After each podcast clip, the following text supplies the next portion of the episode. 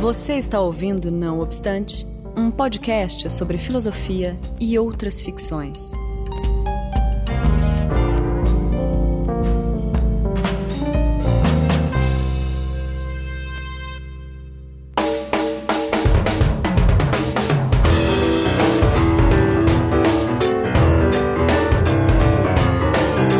Começando mais um Não Obstante, estou aqui, como sempre, com Marcos Beccari. Oi, oi, tudo bom? E o convidado de hoje, Márcio Tavares da Amaral. É, Márcio, será que você pode dizer oi para as pessoas conhecerem sua voz? Claro, digo oi. O que mais vocês quiserem. Muito bem-vindo, Márcio. Obrigado, Marcos. Prazer estar aqui com vocês. Ah, o prazer é. é todo nosso. Eu vou te apresentar rapidamente, no qual também vou te agradecer, né? Vou falar que é uma honra enorme estar aqui gravando esse programa. E aí, se você quiser acrescentar alguma coisa à apresentação, você diz, ok, Márcio? Tá bom. Bom, então, Márcio Tavares da Amaral é filósofo e poeta e professor emérito da ECO, na Escola de Comunicação da FRJ, onde ele dirige o IDEA, Laboratório de Sistemas de Pensamento, que exerceu um papel importantíssimo na escola, uma vez que ele existe há 35 anos, Márcio, é isso? 36 anos, é. 36 anos. É mais de um terço do da idade total da universidade. então vocês veem, o, é, vocês veem o papel que ele que esse laboratório exerceu lá, inclusive diversos atuais professores da ECO foram orientados em seus, em seus doutorados pelo Márcio, Sim. incluindo o Paulo Vaz, que me orientou no doutorado e que já Sim. participou aqui do Não Obstante no programa Os Sentidos do Sofrimento. Isso. Então, o Márcio, o Márcio é como a gente estava falando, meu avô acadêmico. Vocês vejam que honra, é, que honra é recebê-lo aqui uhum. para conversar sobre a série de livros que ele está lançando, que eu vou falar em breve. Então, muito obrigado, Márcio, por ter Isso. aceitado o convite. Eu que agradeço, e... meu neto. e, e, lá mesmo na ECO, então a partir de 2002, se, se eu estiver errando a data, você me corrige, Márcio, é é, o Márcio iniciou um curso que durou mais de 10 anos, então, olha só, sobre a história dos sistemas de pensamento ou dos paradigmas filosóficos. Uhum. Eu tive a, a, felicidade de cursar alguns semestres, na verdade, quatro semestres, se não me engano, desse curso. E foi ele que então serviu como base para essa série de livros chamada Os Assassinos do Sol, que o Márcio começou a lançar em 2015 e que agora Tá no terceiro volume, o quarto vai sair em breve. Espero é, que esse ano ainda. É. Então fiquem, fiquem atentos que vai ter novo lançamento. É, bom, é tanta coisa, Márcio, mas é, você também atuou durante diversos anos como colunista do Globo. Sim. É, e mais alguma coisa que você quer acrescentar a essa apresentação? Bom, as coisas que eu botaria na parede como diploma é que eu sou marido da Tereza e sou pai da Catarina. Esses, esses são os meus títulos. O resto é trabalho. Esse é, esse que é o início verdadeiro do, do currículo. É, né? Isso é o que vale. Não sei se está no currículo Lattes, porque não sei se tem algum, alguma divisão para isso, mas devia estar. Tá. Agora eles querem fazer uma mudança, né? Vamos ver o que, que vai dar esse, Pois é. Mas. Pra mas melhor. Então, antes da gente. Pra, o quê? Pra melhor não há de ser, né? é, eu não ia falar isso assim tão explicitamente, mas vamos, vamos, né? A esperança é a última que morre. É. Mas antes, antes da gente começar a falar então sobre, sobre o livro, é, Marcos, você que fala sobre os recados? É, a gente tem só alguns recados, então vou ser o mais breve possível. A gente lançou há alguns meses a revista Não Obstante número 3, uh, eh, que conta com textos, né, como as, as edições anteriores, é, com os textos meus e do Daniel, dois de, de, uhum. de cada. É, um texto é, curtinho do Rogério de Almeida, que já é conhecido aí dos nossos ouvintes, e um texto póstumo, não sei se eu posso chamar assim, da minha querida amiga Acionara Souza, que faleceu esse ano, recentemente, escritora, né, curitibana. É, pra, é, é, o texto que encerra a revista. Né, um dos meus textos também é sobre ela. Então, se você ainda não, não deu uma olhada, baixa lá, tá no site nãobstante.com. Né, Daniel? Sim, sim. É. É, eu gostei bastante dessa edição e também tem o ensaio visual, ah, né, uma novidade dessa, dessa uhum. edição da revista. Exatamente. Uh, um segundo recado é o livro que a gente lançou lá pela Faculdade de Educação da USP, é, chamado O Mito de Frankenstein, Imaginário e Educação. Foi organizado por mim, pelo Rogério de Almeida e pelo Alberto Felipe Araújo, que é professor lá da Universidade do Minho, em Portugal.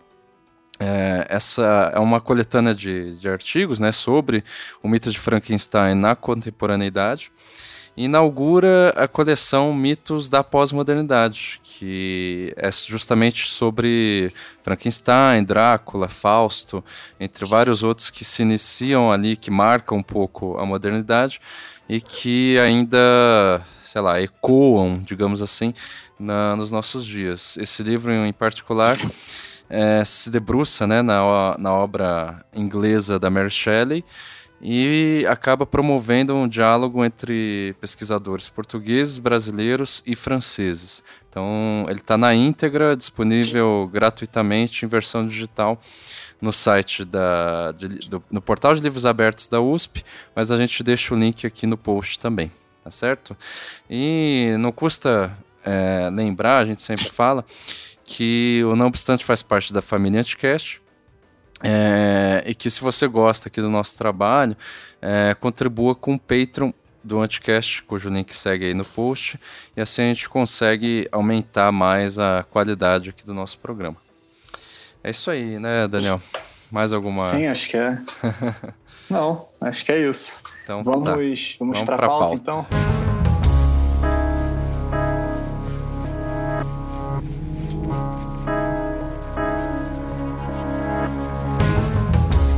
Márcio, é, acho então que a gente, para começar a falar sobre a série, acho que não tem muito outro caminho senão apresentar o que é essa série, né? E uhum. cada um dos, dos volumes começa de fato com esse com o mesmo texto de apresentação né, do que, que é do que, que é essa série. E, e acho que seria então o, o foco aqui né, dessa conversa. Isso. É, uhum. Será que você falaria um pouco sobre ele, assim, talvez partindo como você faz no livro é, da morte né, do, do Bi, do Beda, o Venerável. Venerável, é. é. desculpa, é um ponto interessante. Desculpa interromper, Daniel, mas é, se você achar interessante também, Márcio, é, você pode começar falando da sua trajetória intelectual particular, assim, é, para o pessoal que não, eventualmente não, não te conhece, é, uhum. como uma espécie de introdução. Mas enfim, só é, é, complementando aí a pergunta. Posso, posso fazer isso, sim. Uhum. Na verdade, minha, minha trajetória intelectual começou cedo e por acaso. Uhum. Eu, numas férias em Blumenau, onde eu nasci, mas só nasci, sempre, sempre vivi no Rio. Uhum. Eu tinha que fazer, fiquei procurando ali uma coisa na biblioteca do meu pai e achei um livro de História da Filosofia. História da Filosofia, de Will Duran. E me apaixonei radicalmente por aquilo. Eu tinha uns 12 anos, coisa assim. Me apaixonei totalmente. A história da filosofia, a partir daquele momento, é, ficou sendo a minha coisa. Uhum. Né? Eu estudei direito, eu até, quem sabe, ia ser advogado, não sei, mas eu sempre quis ser professor, isso era certeza. Né? Se fosse advogado, ia ser professor de filosofia do direito. Uhum. Mas a, a, a, coisa minha era a história da filosofia. Né? E eu tive, então estudei muito autodidaticamente isso, você pode imaginar, 12, 13 anos eu não, nem filosofia na escola tinha tido, né? Nossa. É, até que no mestrado, é, já na escola de comunicação, uhum. eu fui ter é, como professor Emanuel Carneiro Leão, que foi aluno do Heidegger.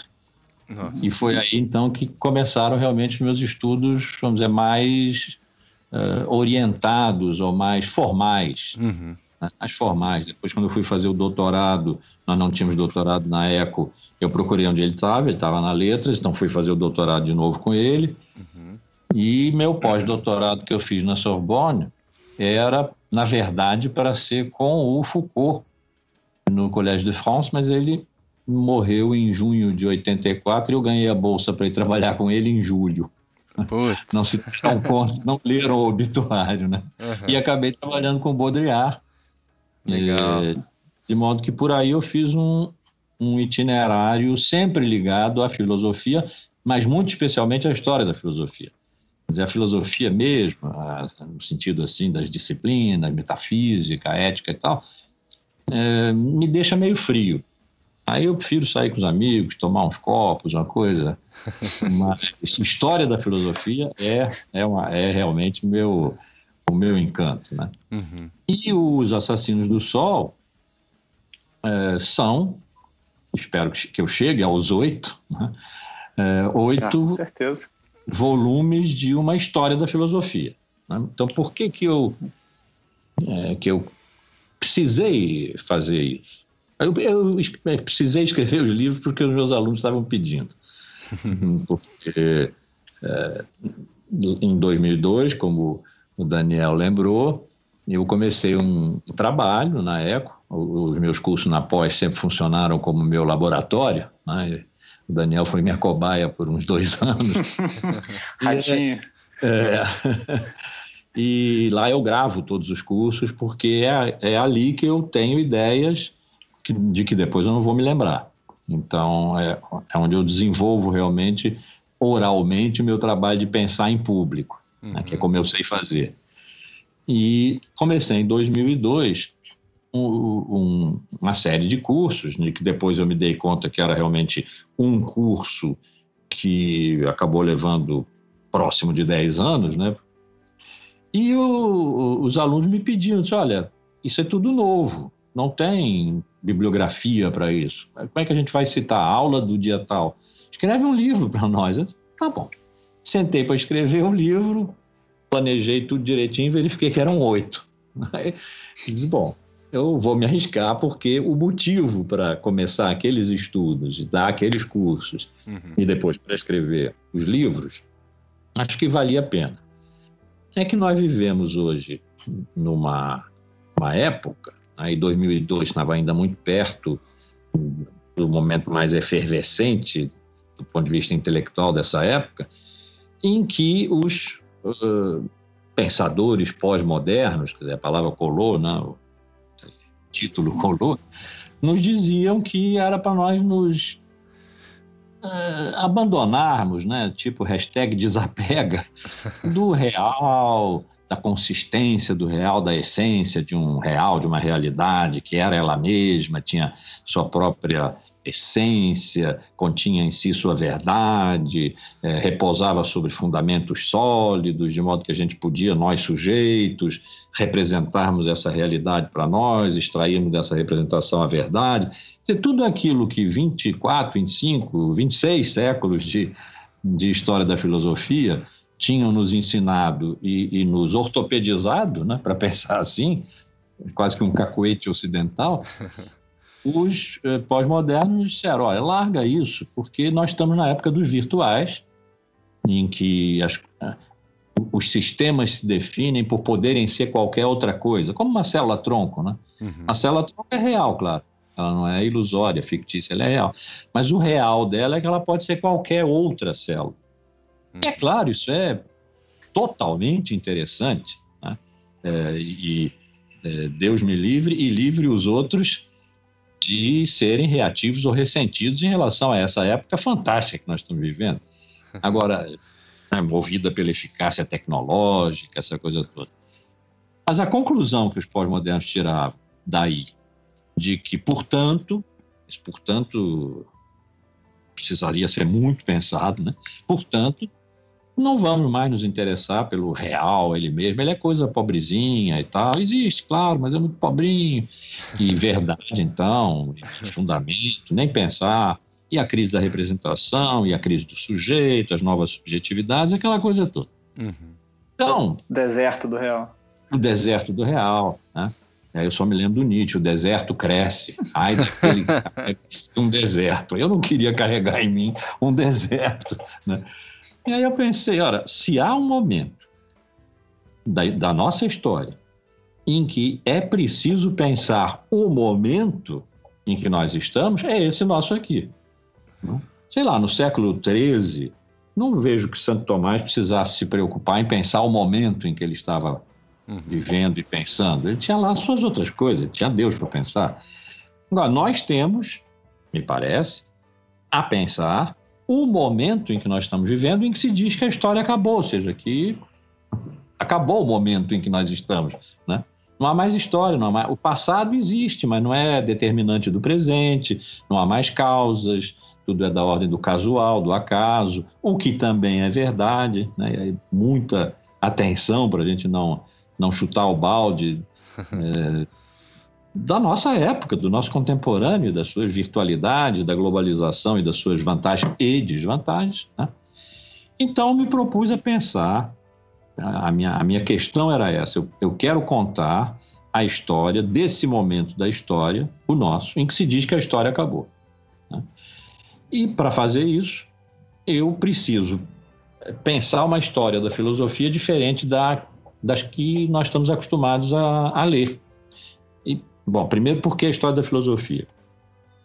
Porque eu, eu dou à filosofia uma prioridade é, em ser a narradora da cultura ocidental porque a, a, pergunta que a filosofia faz é a mais infantil, a mais radical nesse sentido também, a mais irredutível de todas as perguntas, que é o que é isso? Né? O que, que, é isso? Pergunta sobre o ser, o que, que as coisas são, o que, que é a realidade. Todas as outras, por quê, como, quando, para quê, as perguntas das ciências, da, da, história, das tecnologias, etc., são derivadas dessa. Então, de fato, a filosofia tem uma radicalidade que, quando se toma, quando se tomam os diversos sistemas filosóficos nas suas épocas, nós podemos dizer, bom, aqui estava sendo criado um paradigma segundo o qual essa época foi e disse e pensou e fez as coisas que fez, pensou, disse e foi. Né? Então, para eu entender esse momento da história em que se diz que a história acabou, é preciso que eu conte a história. Uhum.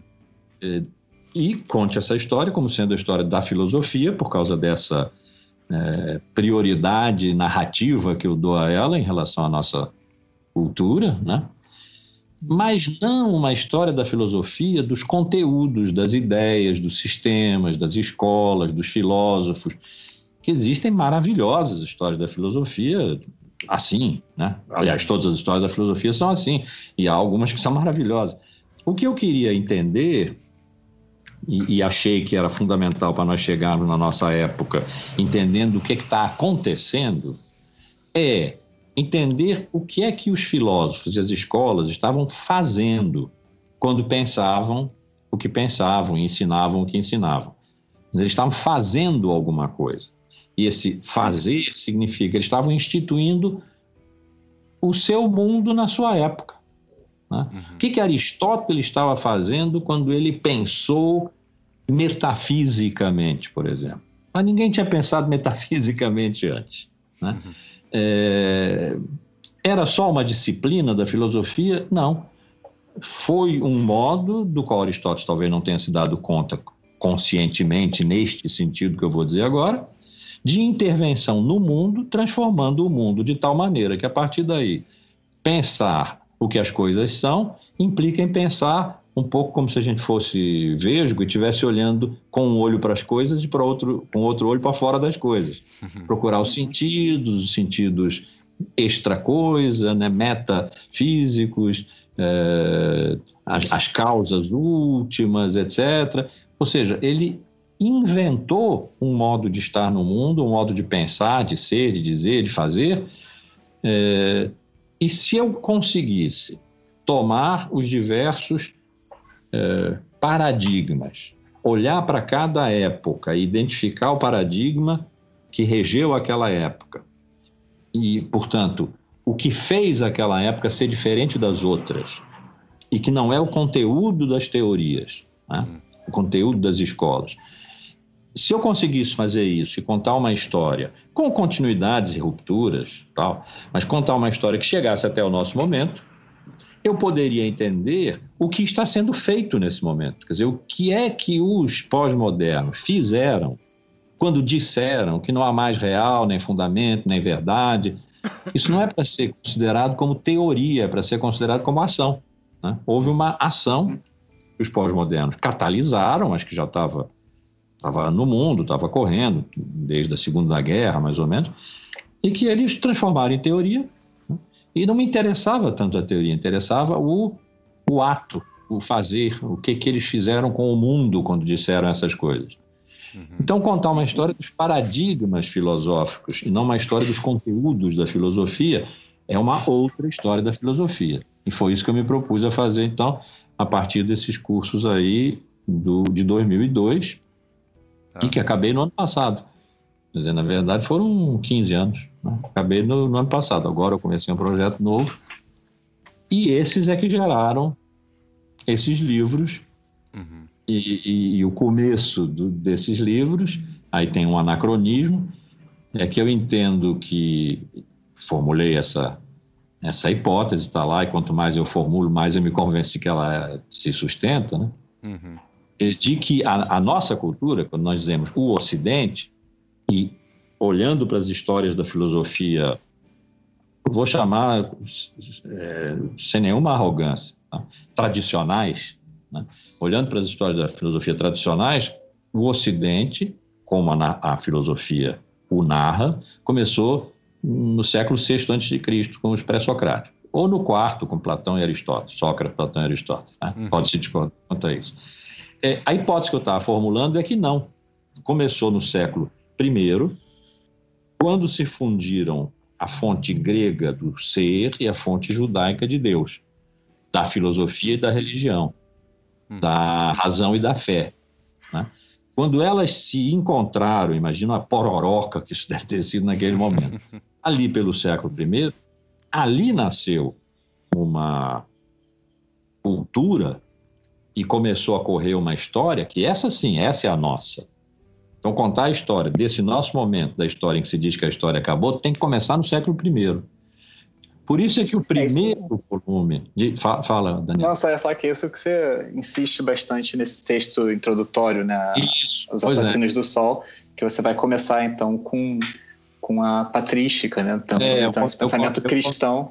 é, eu começo atrasado em relação ao que seria uma história de filosofia dos conteúdos, né? Uhum. Eu começo no século I com o encontro greco-judaico em território latino, né, que deu uma fundação de uma nova filosofia, de uma relação entre razão e fé, que para mim é essa é a, hipótese mais, mais dura. Né? Uhum. É a, o núcleo da nossa cultura são as relações entre razão e fé, entre a nossa herança grega e a nossa herança judaica, portanto, o nosso DNA, a dupla hélice do nosso DNA, é razão e fé.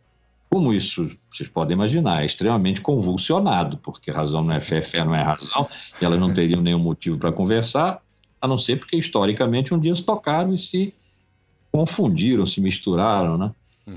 É, então, contar a história dos deslocamentos no tempo dessa questão aí de razão e fé. A fundação disso foi o que a gente chama de patrística, dos pátrias, os pais né, dessa nova cultura, século I ao oitavo.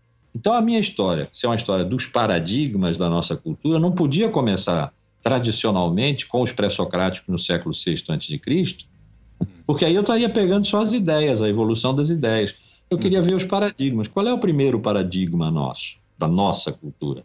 O que a patrística estabeleceu entre o século I e o século VIII, quando morreu Beda o Venerável.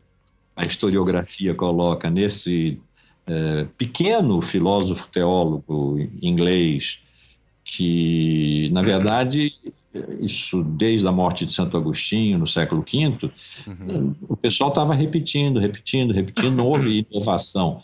O que eles estavam fazendo, e eles mesmos chamavam assim, eram enciclopédias. Eles estavam juntando todo o saber disponível e estocando.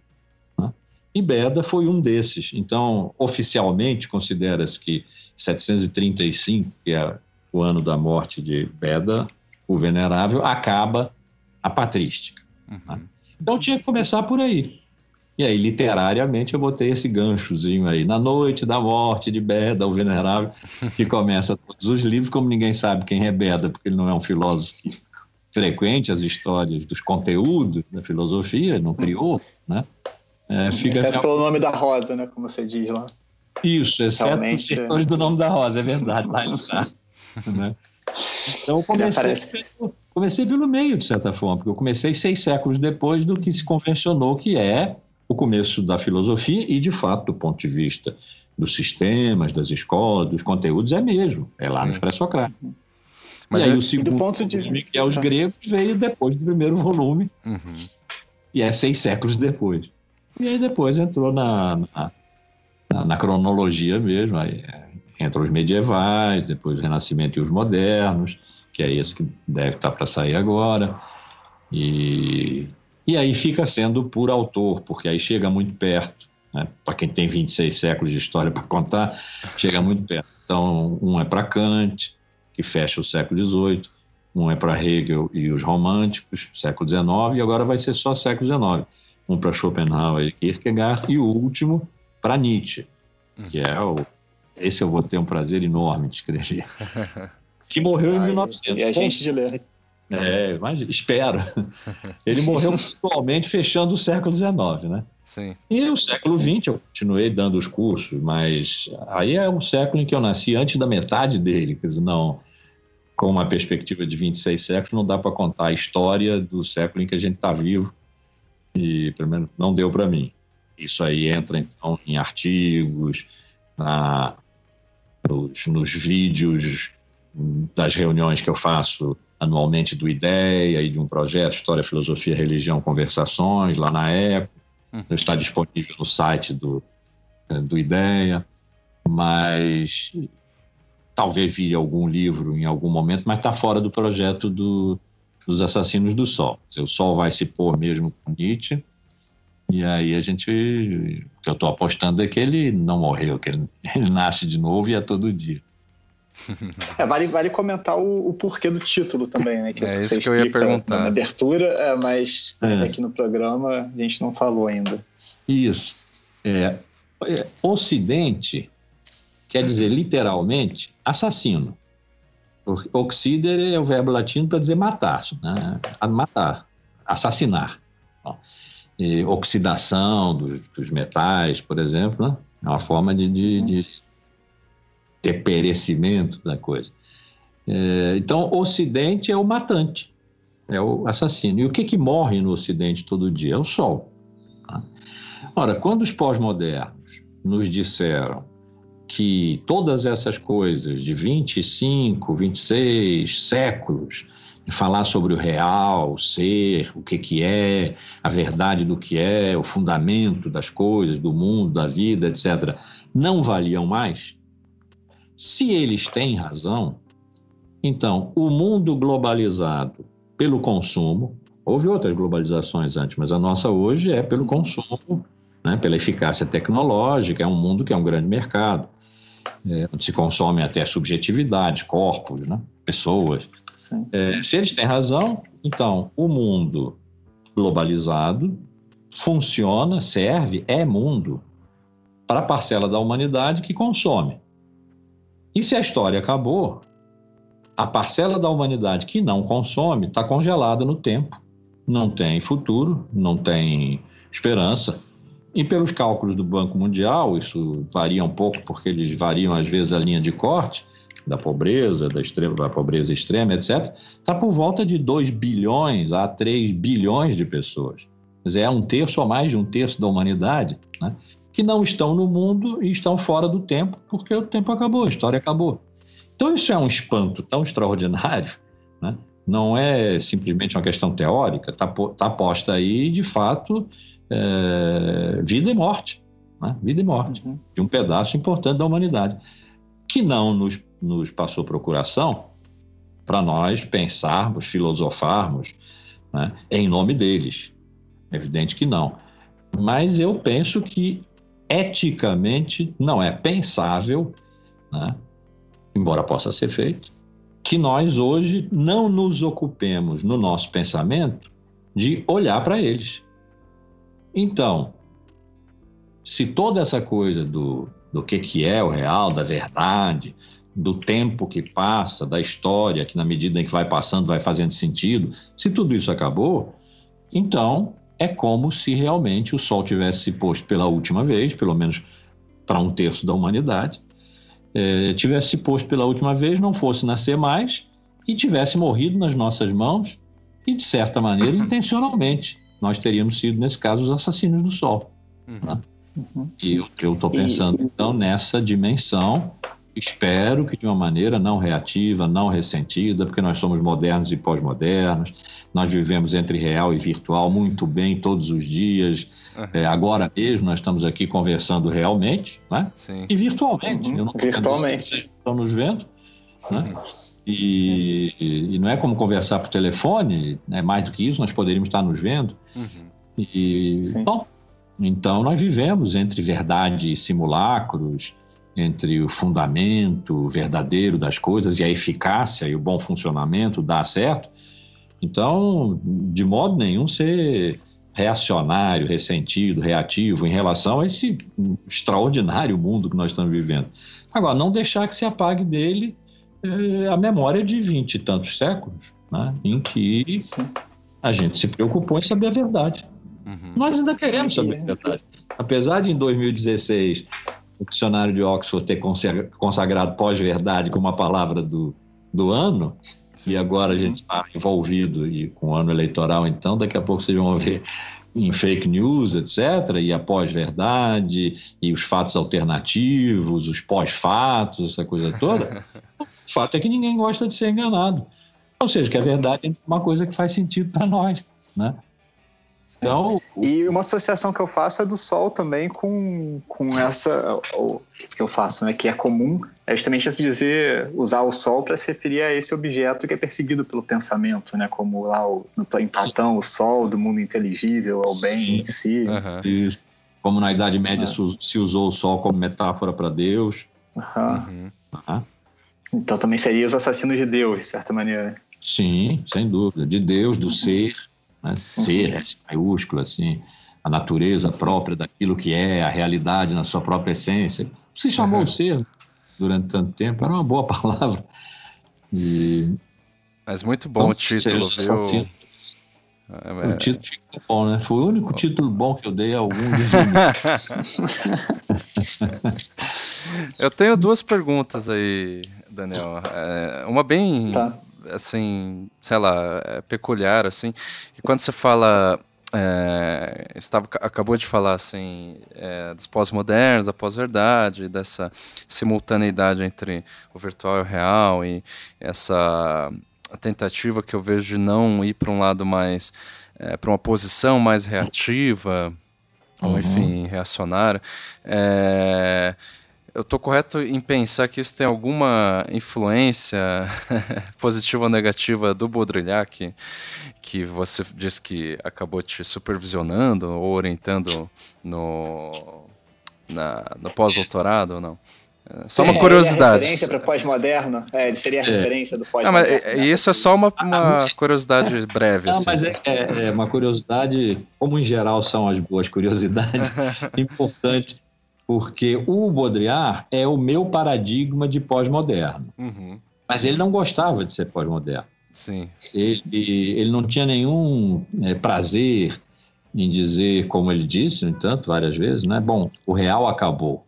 Uhum. E pronto, passava adiante. Porque como isso não pode ser demonstrado, Sim. também não precisa ser demonstrado. Porque se você entrar para demonstrar, você tem que entrar na disputa sobre a verdade. E se entrar na disputa sobre a verdade, um pós-moderno perde sempre. Né? Então, ele. É, o que ele dizia era: bom, a gente ficou falando de outra coisa e as coisas se passaram assim. Hoje uhum. não se trata mais de verdade, de representação. Hoje nós estamos no mundo das simulações, dos signos, é, é um mundo horizontal, Sim. das linguagens audiovisuais, etc., e não mais vertical, não é de raiz para caule, folha, flor e fruto, uhum. né, como vinha sendo, etc. Então, é, embora outros é, pensadores pós-modernos é, possam ter sido mais é, convictos, né? Como talvez Lyotard, por exemplo, que criou o termo, é o livro dele, A Condição Pós-Moderna, que deu o nome de pós-moderno a esse uhum. grupo. Não é uma escola, né? não é uma escola filosófica, mas é um grupo de pensadores de proveniências diferentes, uns vieram da sociologia, outros da filosofia da ciência, outros eram antropólogos e tal. E, ou Michel Serres, por exemplo. Michel Serres é convicto de que é, uma nova democracia, um novo mundo, um novo sistema de, de conhecimento, é, etc., uhum. emerge dos virtuais, das redes, etc., e liquida tudo mais. Né? Sim. O Baudrillard não tinha essas convicções positivas, essas grandes esperanças Sim. no virtual. Ele era muito crítico. Uhum. E por isso ele é o pensador pós-moderno com, com quem eu gosto de lidar e que eu acabo impondo uhum. aos meus alunos. Porque dá, dá talvez para sentir que no pensamento dele tem uma espécie de sofrimento do real que morreu. Né? Sim. Ora ele declare, não há mais real. Ora o real acabou. Um dos textos dele ele diz assim: ora, o real acabou. Aí você vira a página para ver a, a, demonstração, não tem. Está em branco. Está em branco. Então, é... É, eu tinha até uma, uma, uma fantasia, assim, eu disse, bom, o, uma conversa entre pós-modernos e não pós-modernos uhum. é, é, impossível porque é, não, não há princípios comuns, é uma questão axiomática, um não, um não entende o que o outro está dizendo, né? não quer saber e não gosta. Bom, mas se eu pudesse fazer uma conversa dessas, aí seria ficcional, uhum. Seria uma o Baudrillard e eu, uhum o João, como se diz aqui em casa, porque né, passou um ano junto lá, ele acabou amigo da família. Que ótimo. É, nós dois conversando sobre essas questões, moderno e pós-moderno, aí ele chamaria Nietzsche em socorro dele, uhum. Nietzsche ia dar parte de razão a ele, parte de razão a mim, uhum. mas ia botar a culpa em Sócrates, que para Nietzsche era o culpado de tudo. aí eu ia pegar lá um diálogo de Sócrates, em que tem um personagem que tem muito jeito de pós-moderno, uhum. né, que é o Cálicles, e desenvolver essa parte do Cálix, reescrever essa parte aí e, e botar o Cálix realmente para bater no Sócrates. Uhum. E sempre torcendo para que o Sócrates no final acabasse ganhando ainda. E aí voltar para Nietzsche, e Nietzsche voltar para o Baudrillard e eu. E com isso a gente teria feito essa conversa. Não sei se um dia eu escrevo isso, mas é, Baudrillard ficou sendo assim uma espécie de ícone um, tenso, né? paradoxal. Sim, sim. Não para um falar tanto... sobre o pós-moderno. É. Deixa, tanto... deixa eu aproveitar rapidinho Isso, essa, essa o, o, que você falou agora, e já que você a gente estava falando sobre o que seria então esse fim da história pós-moderna, e você começou a voltar a outros pensadores, é, qual seria a relação dessa ideia de fim da história pós-moderna com a ideia que é tradicional na filosofia de fim da história é, de um ponto de vista hegeliano? Ou uhum. a gente pode pensar numa continuidade? Não, não, não. É, até pelo contrário. Quer dizer, a ideia de fim da história é uma ideia do século XIX. Uhum. Não é uma invenção dos pós-modernos final do século XX. Mas é uma ideia do século XIX que inventou a história. Uhum. O século XIX foi no século XIX que se inventou, que se criou o paradigma história para dar conta de tudo que existe. Né? Aí não se procura mais essências, abstrações universais, procura-se origem. Os uhum. grandes livros, né? A origem das espécies, a origem da riqueza das nações, a origem da família, da propriedade privada do Estado. Foi quando se descobriu que a filosofia tem uma história, uhum. é uma história, e os pobres pré-socráticos do século VI. Ficaram pré-históricos. no século dois séculos depois tinha banido, voltaram só no século XIX. Uhum. Voltaram. Então, o, o século XIX inventou a história como paradigma positivo de modo que tudo tem uma origem e vai fluindo progressivamente. A ideia de progresso, desenvolvimento, evolução é totalmente século XIX né? uhum. e chega ao seu fim glorioso. Dizer, o final é a grande realização, é o término, a completação, é a perfeição. Perfeito é feito até o fim, né? Uhum. Então, até completo. Então, o perfeito, quer dizer, o completo é o fim da história. Foi assim para Hegel, foi assim para Marx dizer, o modo de produção comunista é o fim da história, porque não há mais classes, porque não há mais é, exploração. Se não há mais classes, e as classes ele definiu como sendo o motor da história, não há mais história. Mas isso é bom, porque a humanidade está realizada. Sim. a ideia de fim da história do final do século XX, que é a dos pós-modernos, é, é, mais ou menos né? se dissessem assim: olha, valeu, valeu, mas isso não tem mais credibilidade. Que, aliás, é exatamente o que Lyotard diz, o, vamos chamar de fundador né, uhum. do pensamento pós-moderno. Ele diz que os, os, as, as grandes metanarrativas, os sistemas de legitimação do real, como a história, por exemplo, né, é, e a filosofia, a ciência, etc., que o século XIX criou, perderam credibilidade. Ele não diz que são falsos, é, eles perderam credibilidade. Então é como se no século, final do século XX, o pessoal dissesse: olha, esse negócio da história foi muito bom, deu muito os bons frutos. Agora, no século XX, nós ainda somos, até fomos, até um tempo atrás, herdeiros disso. Mas já deu. Perdeu credibilidade. A história acabou. Por quê? Porque nós estamos vivendo um tempo em que a casualidade, o acaso, prevalece sobre as causas, as, a causalidade determinística, estrita. Uhum. E se a gente continuar pensando que o passado é a causa do presente, a gente se perde no presente. E uhum. trata-se agora do presente, de viver o presente. Se chamou presentismo. Né? Viver o presente do, do, do hedonismo, da satisfação do, dos desejos, é, enfim, dessas coisas todas que nós vemos no mundo globalizado hoje.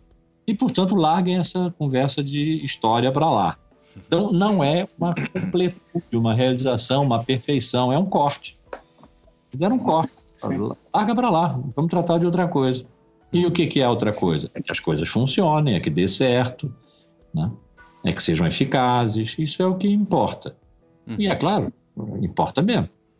Você vai a um, a um caixa eletrônico, que é virtualmente um banco, para fazer uma operação bancária. E aí ela não está funcionando, imediatamente a virtualidade banco desapareceu e o que tem ali de real é uma caixa sem a menor graça e sem nenhuma utilidade. Então, é claro que os funcionamentos, as funcionalidades, as eficácias são extremamente importantes. O que não é claro é que isso elimine a história, elimine uma pergunta sobre a verdade, uhum. sobre os fundamentos, etc. Então, é, é nessa, é, nesse balanço né, que os livros se movem. Uhum. Né? É nisso que seria o diálogo entre você e o Baudrillard, mais ou menos. Também. Isso, apoiados, apoiados e desapoiados pelo, pelo Nietzsche e pelo Sócrates. Uhum. Bom, eu, eu queria voltar um pouco é, agora eu nem sei se eu posso chamar, enfim, e voltar na história, né? Pode. agora tem duplo sentido. Moderno não tão Mas é, que eu achei muito interessante o, o, que você explicou que você começou o, volu o volume 1 dos Assassinos do Sol na patrística, ou seja, no primeiro século é, depois de Cristo, é, que me remete assim de imediato é, ao helenismo cultural e essa fusão que você estava comentando da cultura greco é, com a cultura, juda é, cultura grega, com a cultura judaica e território latino. E depois, hum. se eu não me engano, no século VIII, né, que a gente tem o, o, o Carlos Magno como imperador. É, o século 9, não? É. 9, tá. É, que vai é, cristianizar a Europa, não sei se a gente pode chamar nesses é, termos. É, isso. Ah, Oi? Eu vou, deixa eu completar, que eu, uhum. recristianizar. Ah, recristianizar. Ah. Quando a gente tinha falado do, do Beda, justamente é um momento interessante cultural, porque é uma coisa maravilhosa de você ter guardado, de certa maneira, esses livros é. que vão permitir essa recristianização, né? Então você imagina que ali no, no fim do mundo, é, no fim do mundo da Inglaterra, na Irlanda, você uhum. tem monastérios que preservam, de certa maneira, esses livros, né? Então, Isso é, é, é fantástico. E a, a, minha pergunta ia nesse, ia nesse sentido, tipo, é, que eu meio que entendi que haveria, assim, uma primeira fusão, que você estava, né, entre uhum. fé, fé, e razão, etc., e depois uma segunda vez, só que isso não ficou claro e tal.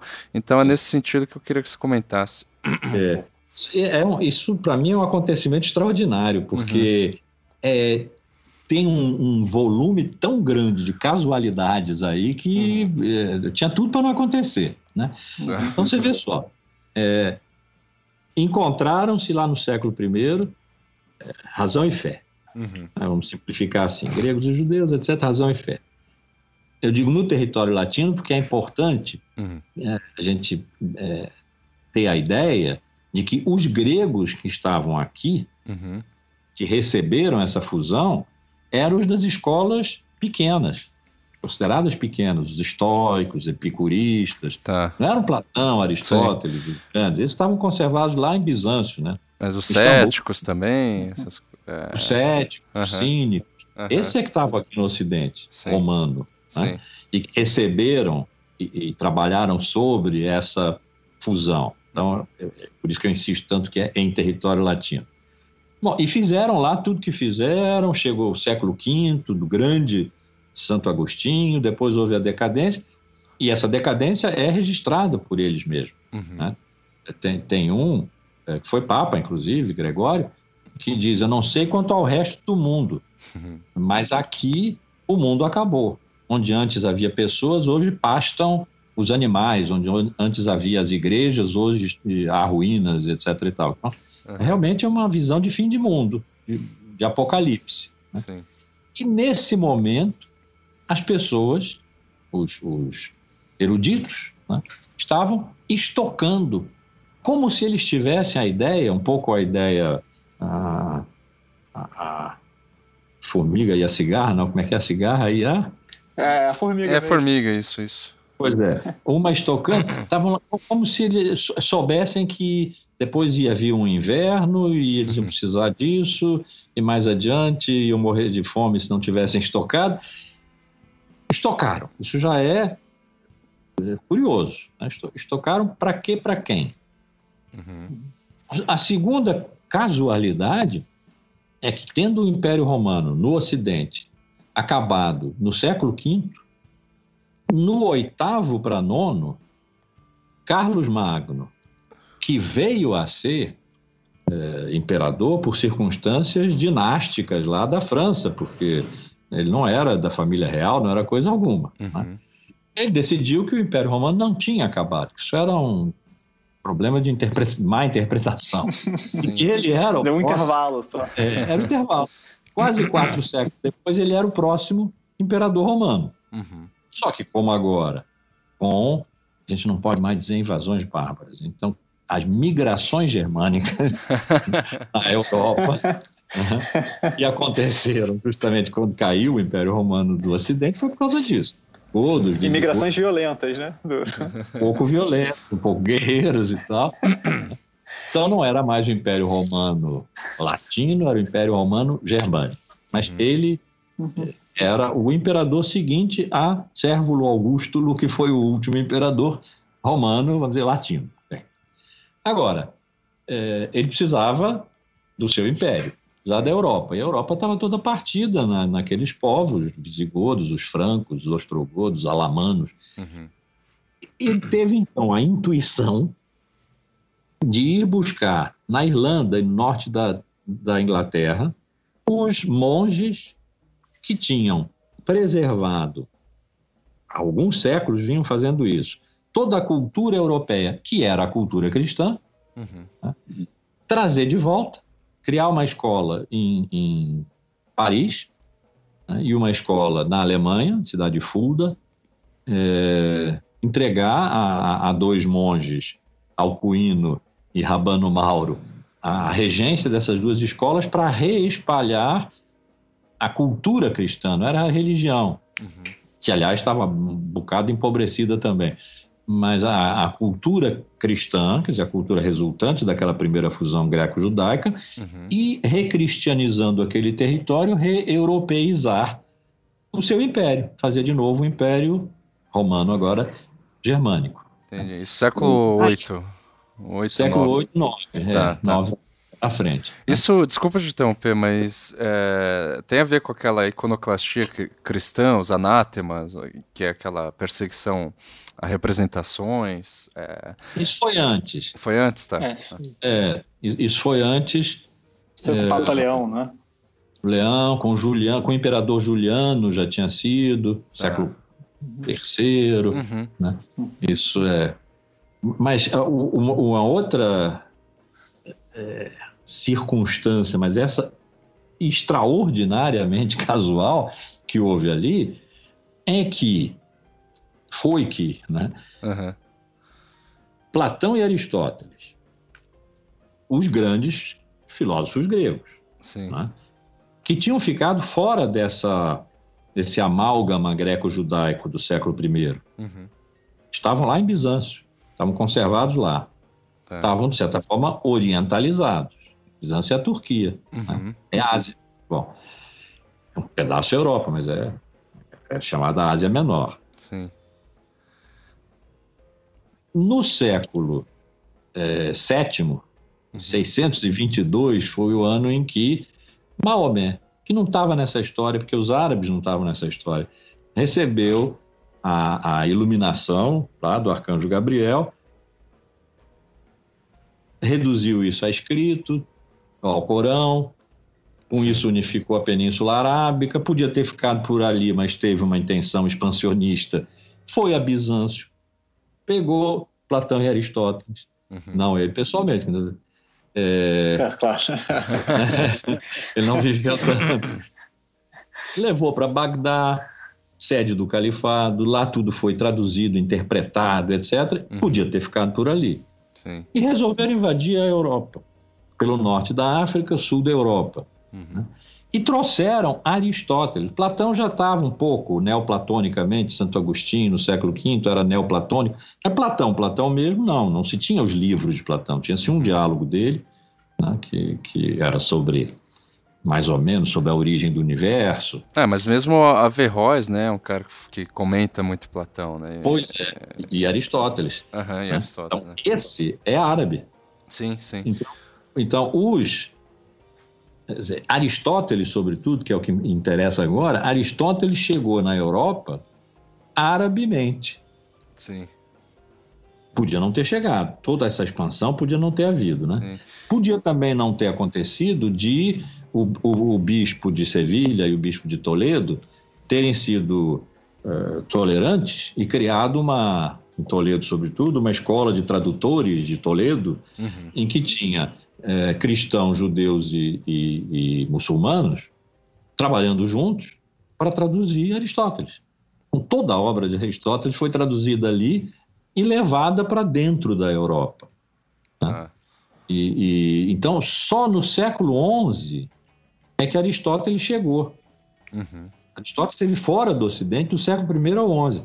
Ele foi proibido no século XI, tolerado no XII e tornado obrigatório no XIII. Nossa. Então, os árabes trouxeram um pedaço da cultura grega que não tinha se incorporado lá na primeira uhum. fundação, né? e que agora fez toda a diferença. Dizer, houve uma segunda fundação, uma segunda é, refusão de gregos e judeus, já agora, não sob a forma gregos e judeus, porque como essa fusão já tinha sido feita e a cultura cristã era resultante dela. Então, essa cultura cristã abalada por uma nova chegada grega, que foi a de Aristóteles, trazida pelos árabes que não estavam na história. Então, você vê o conjunto de casualidades né, é, que, que vai dar o livro 3, né? O volume 3 é escolástica. Os medievais, né? É, e a escolástica, né? Sempre. Que é realmente um momento extraordinário, onde toda a questão do cristão e fé é explicitamente é, formulada e que simplesmente podia não ter acontecido. Claro, a gente não faz história com e se, né, essas coisas, a gente sempre aprende isso. É, história, não se, é, história não se faz com si. Não, é verdade, mas uhum. estou escrevendo uma história dos paradigmas, eu acho que eu tenho o direito de uhum. me perguntar: e, e, se Maomé não tivesse, e se Maomé não tivesse tido uma vontade de expansão, e se o islamismo não tivesse tido uma vontade de absorver a cultura grega e traduzido, interpretado, e se isso não tivesse chegado na Europa, né, uhum. né, nós seríamos provavelmente hoje os, os uh, felizes herdeiros dos godos. Uhum. Né? E, e não estaríamos tendo essa conversa aqui, porque não haveria assassinos do sol. e daí, nesse terceiro volume. É, é interessante é, você chega até Quer dizer, eu imagino que você passa aí por Ockham, por exemplo, né? O Sim, Guilherme de Ockham. Porque o terceiro volume vai do é, século IX ao... Vai do século IX ao, é, ao 13 e 14. Ao 13 e né? 14. Que, então se termina é. quase, mais ou menos, com o Ockham, né? Que o Ockham tá no finalzinho dessa história, né? É, é termino com o Ockham uhum. e Don Scott. Né? Então, Embora é. isso, porque obviamente que eu tinha que falar dos dois que são gigantes. Né? Sim, né? sim. Mas o paradigma medieval, paradigma, uhum. né? na minha hipótese, Tá. Na verdade, terminou com uma pequena escola que podia não ter existido, uhum. o Averroísmo Latino, uhum. né? de, podia não ter existido, porque foi Santo Tomás, na introdução de uma, um tratado de teologia, uhum. que disse mais ou menos assim: se não seguirem essas minhas ideias aqui, né, tá. nós vamos acabar caindo num Averroísmo latino. Essa escola não existia. e aí, dois filósofos é, pequenos. É, que não eram averroístas, acharam talvez que era uma boa ideia e formularam uma hipótese filosófica uhum. que abalou diretamente as relações entre razão e fé, que é a, a, teoria da dupla verdade, das duas verdades. É que eu posso dizer uma coisa pela razão que contrarie outra coisa que eu digo pela fé, uhum. e as duas serem verdadeiras. Nossa. Porque uma é dita segundo a razão, outra é dita segundo a fé, e a fé e a razão não se misturam. Uhum. Aí explodiu inteiramente aquilo que durante 13 séculos, eles são do século XIII, uhum. é, que durante 13 séculos se sustentou na teologia, que era um acordo entre razão e uhum. fé, estourou ali. Então, o período medieval, a escolástica mesmo, né, do ponto de vista paradigmático, acabou ali. Agora, depois teve os grandes Dan Scott e Guilherme de Ocampo, tá. que dizer, finalizaram esse movimento realmente separando é, fé de razão, mas aí por uns motivos muito mais é, sistêmicos, né? uhum. não levando em consideração essa teoria da dupla verdade que nunca passou pela cabeça de Averroes. Uhum. É, pode que esse averroísmo latino, latino era, mas averroísmo não, mas de fato se formulou de uma tal maneira que a, a, a, possibilidade de negociar entre razão e fé, que foi o que a teologia fez 13 séculos, né? não é pouco tempo, se a gente está falando de 26 séculos de filosofia, 13 séculos é metade desse tempo total, né? Sim. Acabou, essa possibilidade acabou. Então, o terceiro volume chega até aí, até esse final da Idade Média e pronto. De, de Guilherme de se diz que ele foi o último medieval e o primeiro moderno.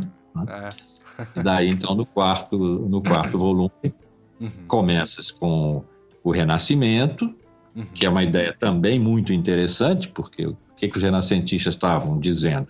É que tinha havido um momento fulgurante, brilhante, que depois tinha sido obscurecido pelas trevas da religião, da teologia, é, por isso depois a gente ficou com essa ideia da Idade Média como Idade das Trevas. Uhum, né? uhum. E por que, que é média? Porque ela está entre um momento brilhante greco-romano e um outro momento brilhante, que pretendia ser brilhante, que era o renascimento daquele momento brilhante anterior, que era o renascimento. Né? Então, no meio ficou um longo período de trevas, de escuridão. Imagina, o período em que foram erguidas as catedrais e inventadas as universidades. É um período... Não, é exato, é uma loucura é. essa coisa de idade das trevas. É. Então, o quarto volume pega daí, quer dizer, esse desejo de afastamento em relação à Idade Média, uhum. de recuperar Platão, Platão mesmo, não o Platão religioso dos neoplatônicos, contra Aristóteles, é. que acabou sendo o filósofo né, da Idade Média, chamado mesmo o filósofo, quando se dizia o filósofo, não precisava dizer uhum. quem era Aristóteles. É, então, um, um, platonismo, foi refundada a Academia de Platão, Marcílio Fitino, que é um filósofo pequeno, uhum. mas que, do ponto de vista paradigmático, é extraordinariamente importante. Ele foi chamado o Novo Platão, uhum. na Academia Platônica, agora em Florença, né? porque ali estava começando uma, uma história que pretendia ser a retomada de uma história que tinha acabado, tá. sendo sucedida por um período trevoso de 13 séculos, e aí pronto, chegamos ao nosso moderno, no nosso período moderno, uhum. Descartes, pessoal do século final do século XVI, XVII, XVIII, até, uhum. até Kant, até as bocas do século XIX, que já deu uma outra virada. Então, é, acompanhando o que você está dizendo, eu posso pensar então assim que é, na realidade, assim, apesar desse discurso humanista, né, de, é, de um renascimento, depois de um período longo de, de, trevas e tal, que houve, na verdade, vários é, renascimentos no decorrer da, da Idade Média, é, já que né, eles sempre ficavam uhum. de alguma forma preservando, escondendo, proibindo, tolerando uhum. e depois obrigando e tudo mais. Uhum. É, essa é uma, era, é, uma, é uma questão, se a gente pode pensar nesses termos, assim, ou seja, pensar a idade, a, o, o, o, pensamento medieval de uma maneira um pouco mais complexa do que uhum. geralmente a gente... Mas também renascimento do que, né? Seria essa pergunta. É, então, justamente. Pois é. então, é. é sempre o renascimento de alguma coisa, entendeu? Essa, alguma coisa está renascendo, está sendo redescoberta e tudo mais. O, o que também significa que a palavra moderno uhum. né, tem sentidos diferentes. Sim. Então, a gente pensa sempre, moderno. Bom, moderno é do século XVII para cá, não temos dúvida quanto a isso. É, é, era bom ter, sim, porque uhum. quando, Aristóteles, quando Aristóteles chegou, né, é, fez-se no, nos professores que ensinavam, então, é, lógica, dialética, uhum. Abelardo, por exemplo, o Abelardo da Heloísa, né? Uhum. Abelardo, e, e, começou no século XI, aquilo foi chamado é, moderno, chamada via moderna, uhum. em relação ao único tratamento que Aristóteles teve uhum. depois da fusão, lá do século I, que foi durante 23 anos, no século VI, em que um imperador aqui do Ocidente, um visigodo. É, que tinha sido educado em Bizâncio e gostava de filosofia, deu cobertura para um filósofo é, é, traduzir uhum. pouca coisa de Aristóteles, Boécio, né, pouca coisa de Aristóteles, é, algum, alguns poucos, e não completamente, livros da lógica de Aristóteles. Depois o imperador caiu, Boécio foi preso e morto e Aristóteles acabou. Foram 23 é, anos. Então, em relação a esses 23 anos, uhum. quando Aristóteles apareceu com toda a sua força né, no, no, século XI, uhum. essa lógica do século VI foi chamada lógica antiga e a lógica nova e lógica moderna. Nossa. Então, houve ali no século XI uma lógica moderna, a palavra moderno foi usada ali, e fala-se do século IX, X, uhum. é, o termo existe, de renascença carolíngia. Uhum. Com Carlos Magno houve um uhum. renascimento. Sim. Porque, de fato, dá, é, dá para imaginar por que, que na época eles percebiam assim. Uhum. Porque depois de, de Santo Agostinho, no século V, uhum. que foi o, o auge de um desenvolvimento constante né, de uhum. criação, uhum. neoplatonismo do século II para III, né?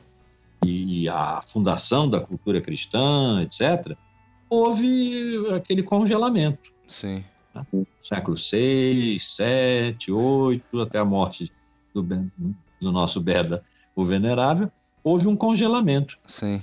Então, quando apareceu Carlos Magno, do ponto de vista político e tal, uhum. e aquilo que sempre é chamado de o, o, o milagre que foi Escoto Erígena, que é um filósofo do século IX, que nasceu de nada.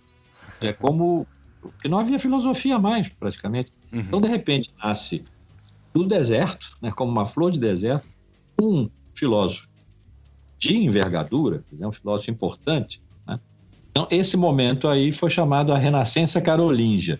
É. Depois, por causa do Renascimento, a gente se esquece de que teve essa renascença sim, aí, sim. Né, no século IX, X, que no século XI houve uma, um uso da palavra moderno uhum. relacionado com a lógica de Aristóteles, mas a ideia de moderno qual era? É de que ali estava começando uma época nova. Sim.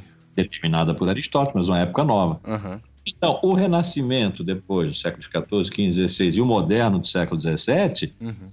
é, tiveram seus antecedentes, vamos dizer assim. Houve um renascimento dentro da Idade Média e um moderno dentro da Idade Média também. Sim, mas eu acho isso interessante, só para concluir essa questão, que eu já vi vários, sei lá, historiadores ou teóricos uh, justificando a questão do moderno é, a partir do humanismo é, a partir da invenção da imprensa lá do Gutenberg e tal, no sentido de que o moderno tem a ver com essa coisa tam, também, né? Não, não dá para colocar um aspecto só, mas de difusão do conhecimento por meio dos, do, dos livros e tal, e que antes disso era tudo muito circunscrito.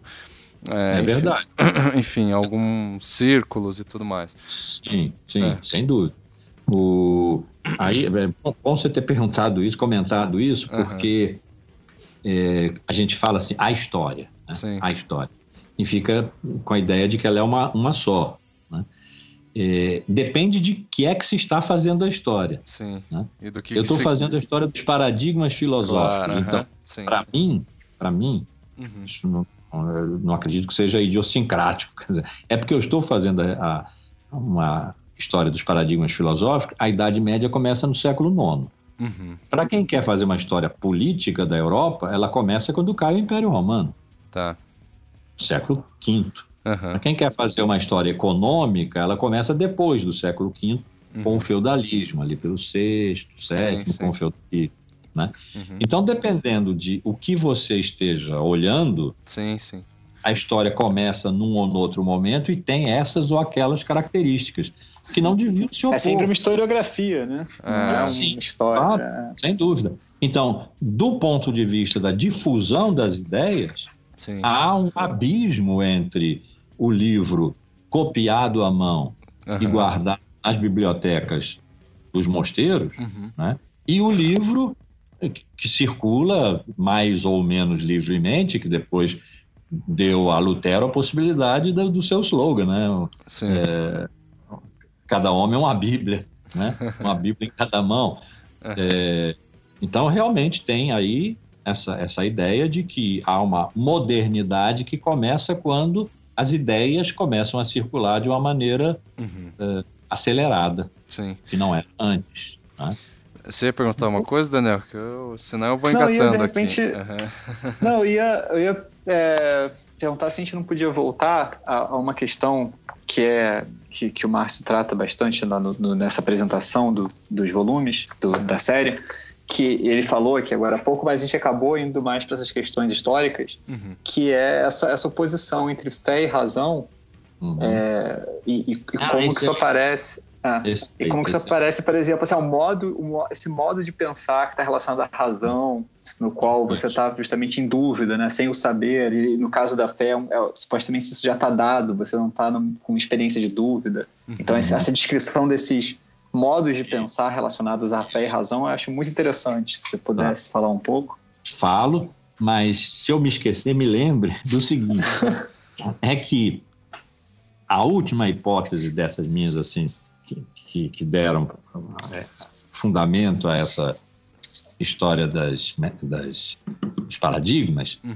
é que, sendo o fundamento da nossa cultura, o jogo de relações entre razão e fé, sendo esse jogo, obviamente, hipertenso, e, portanto, apresentando uma figura sempre diferente, portanto, sendo em si mesmo uma história, porque apresentando uma figura sempre diferente significa no tempo. Né? Uhum. A última hipótese é, e isto chega ao nosso tempo. Tá? Isso é fundamental, porque é aí que a gente vai tentar começar a compreender o que, que significa hoje se dizer que a história acabou. Bom, então, eu não posso deixar de falar nisso, então me lembra daqui a pouco. É, mas para responder a, a, sua pergunta, o, no século I houve um dos pequenos, de novo, do ponto de vista dos conteúdos, dos sistemas. Pequeno filósofo, até se chama mais de escritor do que de filósofo de, ou de teólogo, uhum. chamamos Tertuliano, mas que do ponto de vista paradigmático é monumental. Uhum. E dá para ver só a, a, a partir dessa resposta que ele deu a uma pergunta que provavelmente terá sido: Mas, ô Tertuliano, como é que você, que é um homem tão inteligente, se acredita nessas coisas absurdas? São as coisas. O famoso creio porque é absurdo. Exatamente. Então, a resposta dele é: Eu creio porque é absurdo. Se não fosse absurdo, eu conheceria. Né? Então, ali está colocado. É muito bom. Né? O que não é absurdo, eu conheço, pela razão. Mas existem dimensões de realidade que ultrapassam aquilo que a razão pode conhecer. Então, essas coisas, do ponto de vista da razão, são absurdas. Mas do ponto de vista da fé, são tudo que há de mais evidente. Porque na fé não há mediação. Né? A razão precisa de um montão de mediações, precisa de raciocínios, de teses, de, de contradições, etc. A fé não, é direta, é intuitiva. Né? Uhum. Então, para a fé, que não é uma obviedade mais hoje, mas era na época, né?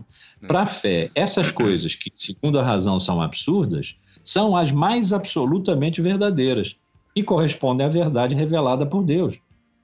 Enquanto que a razão que não conhece, a não ser aquilo que procura, né? e que a verdade é encontrada, não é revelada, uhum. para a razão, essas coisas que são intuitivas, que são reveladas, são inteiramente absurdas. Quais não são absurdas? Aquelas que a razão pode encontrar. E para isso ela tem que buscar. A fé não busca, ela já tem. A razão busca, porque não tem. E é o fundamento da filosofia, é a ignorância. Né? que que a famosa experiência de Sócrates, né? De Perguntando Sócrates. lá por que, que ele era mais inteligente, Como é que, não sabia é, de nada. É que você está me dizendo que o, o oráculo de Delfos, que é Apolo, disse que eu sou o mais sábio dos gregos. Né? Ele não disse tudo que sei é que nada sei, mas era bom que tivesse dito, né? porque a frase é boa. Ele passou o resto da vida procurando não desmentir o, o Deus, né? então Sim. procurando aquilo que ele não tem, uma sabedoria que ele não tem. E esse, essa é a fundação da filosofia. Uhum. Então, naquele momento ali, primeiro século e daí em diante, a, a concórdia e discórdia, equilíbrio e desequilíbrio, que na teologia, que foi um campo de, de trégua né? entre fé e razão, se estabeleceu, foi que há verdades reveladas por Deus. De novo, Deus era uma obviedade, então, ele pode não ser mais hoje, mas então era. Né? Uhum. Há verdades reveladas por Deus que são as mais absolutas, porque foram reveladas. Mas elas não são facilmente compreensíveis. Então, elas precisam da razão para esclarecer, para tirar, é, eliminar contradições, para ensinar. Então, elas se complementam. A, a razão através da filosofia, presta um serviço à fé, à religião. E a teologia encarna esse serviço e essa relação entre a verdade revelada e a verdade encontrada, uhum. né? a da fé e a da razão. É, isso é, isso é, é muito é, é, fundamental, porque, como não é óbvio qual das duas poderia existir sem a outra, uhum. não é óbvio na nossa cultura. Lá para os gregos, evidentemente era, uhum. era a razão. Né? Mas como para a nossa cultura não é óbvio, porque a verdade revelada, se não puder ser compreendida, não é verdade? Sim. É, para os homens, não é verdade? Por outro lado, a razão não tem o suficiente para dar à humanidade o que a verdade revelada dá, né? porque ela é só a razão, digamos assim. Uhum mas a verdade revelada precisa da razão, do serviço da razão. Então, esse equilíbrio que fez com que, ora, se dissesse que a fé era mais importante que a razão, ora, que a razão era mais importante do que a fé, explodiu hoje. É, quando, no século XIX, a ciência tomou o trono da verdade. Né? Já desde o XVI, XV, com Copérnico, heliocentrismo, etc., estava havendo uma briga evidente entre uma ciência que só estava nascendo ali e a teologia, a metafísica. Uhum. Né? É, nesse época... ponto vale ressaltar que a, que a razão que você estava falando, é, a experiência da razão grega e, e, depois cristã, ela vai poder, de certa maneira, acessar também o divino, né? embora por outro, outro lugar. Né? Então você vai criar, por exemplo, provas da existência de Deus, né? Que pra Sim. gente é uma coisa Sim. estranhíssima, né? Estranhíssima, porque na verdade, o fundamento de, psicológico das provas da existência de Deus é que você acredita na existência de Deus. Uhum. Se você não acreditar, aquelas provas não provam nada. É um tratado de ateísmo. Os, os tratados de teologia são tratados de ateísmo para quem não tem fé, porque eles não provam, eles desprovam. Né? Mas ali, realmente, a razão estava num momento de ebulição, uhum. a ponto de ter podido ser separada da teologia a ciência nova, né, como, como Galileu chamou, as ciências novas, né, surgiram desse desconforto com a, com a religião, né, com, a, com a teologia, com a metafísica, uhum. e um conforto cada vez maior com a observação da natureza e da própria humanidade, que foi o que o Renascimento fez. Né? É, olha, nós não podemos conhecer Deus, porque Deus não é um bom objeto de conhecimento, porque ele é infinito, ele é perfeito, a nossa razão é finita, é imperfeita, é limitada. Uhum. Mas as criaturas, é, o homem e a natureza, dessas a razão dá conta. Então, o humanismo renascentista e o naturalismo renascentista, que depois deram na filosofia moderna especializada no homem, uhum. no sujeito, e a ciência moderna especializada na natureza, né, não estavam olhando para Deus mais, estavam se afastando da teologia, da metafísica medieval mas se você pensa que Deus criou o mundo segundo si mesmo, é claro, não tinha outro modelo. Uhum. Então, as leis que regem o funcionamento do mundo, as leis naturais, são uma impressão digital de Deus na natureza. Você conhece leis naturais, você está indiretamente conhecendo Deus, mas não é mais teologia. Uhum. Uhum. Aí então, você essa... bifurca para o racionalismo e empirismo, né? Racionalismo e empirismo, é. aí é o moderno, uhum. e cada vez mais tentando se afastar de Deus, né? Sim, sim. Conta-se, conta-se uhum. que é, Laplace, uhum. um pré-cosmólogo, vamos chamar assim, né? um físico da época de Napoleão, é, fez um tratado completo de cosmologia, levou para Napoleão, que era metido a entender de tudo, sim. e ele leu e disse: oh, tá muito bom isso aqui, senhor de Laplace, mas eu não encontro Deus no seu tratado. E ele disse: Majestade, teria dito, mas parece que não disse. As melhores frases parece que o pessoal não diz. Ele disse: Majestade, eu não necessitei dessa hipótese. No século. É, famosa, sei. É, no século XVIII, Deus já era uma hipótese. Se você quisesse usar, usava. Se não precisasse usar, era melhor. Sim. Né? sim. E aí, no século XIX, a ciência tinha desencarnado inteiramente desses universais, o uhum. ser, Deus, etc. A ciência positivista do século XIX, ela tomou o trono. Da verdade, expulsou a filosofia e todos os outros pretendentes. Né? A, a verdade, a religião, a teologia, uhum. o direito, a moral, todos os outros pretendentes à verdade foram expulsos pela ciência. Bom, no século XX, quando a fusão entre os saberes de conhecimento e os saberes de, de, de prática, de ação, né, se fez né, essa fusão que era impossível de ser pensada antes, uhum. entre a episteme, entre o logos e a tecne, o fazer, né, a sabedoria prática. Então, o que fez do, da segunda metade, sobretudo do século XX, o, o, o reino da tecnologia, uhum. né, do, de um saber fazer que produz resultados e, que acabou dando o paradigma para nós, pós-moderno, né? Uhum.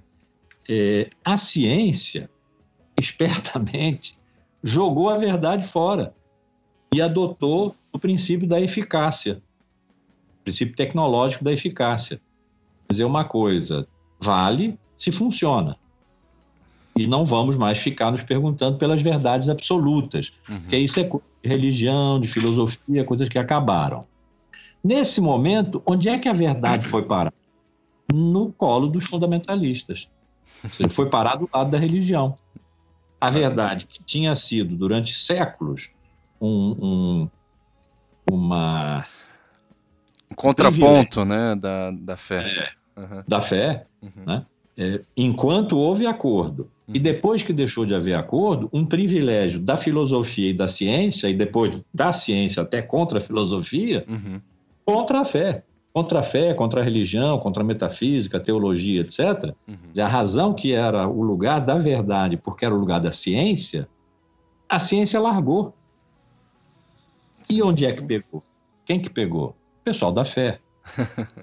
O pessoal fundamentalista. Sim. Mas no século XIX também a gente não pode pensar que um outro tipo de verdade reaparece é, na experiência romântica, né? essa ideia toda. Então a razão é que está encobrindo né? uma verdade que a gente vai acessar de outra maneira. Sim. Esse tipo de espiritualidade que também uhum. tem é, é, ecos os, né? no contemporâneo. É, os românticos alemães, Fichte, Schelling, Hegel, inclusive, uhum é maior do que o romantismo alemão, mas era um romântico. Nietzsche foi ainda, né? Sim. Eles eram, se caracteriza como romantismo alemão filosófico, é o seu anti-iluminismo, seu uhum. anti-racionalismo. E eles foram pegar na Idade Média. Uhum. Né? Eles recuperaram, e aí até literariamente também, né, o romantismo alemão, sobretudo, Sim. foram à Idade Média. Né? Procuraram lá.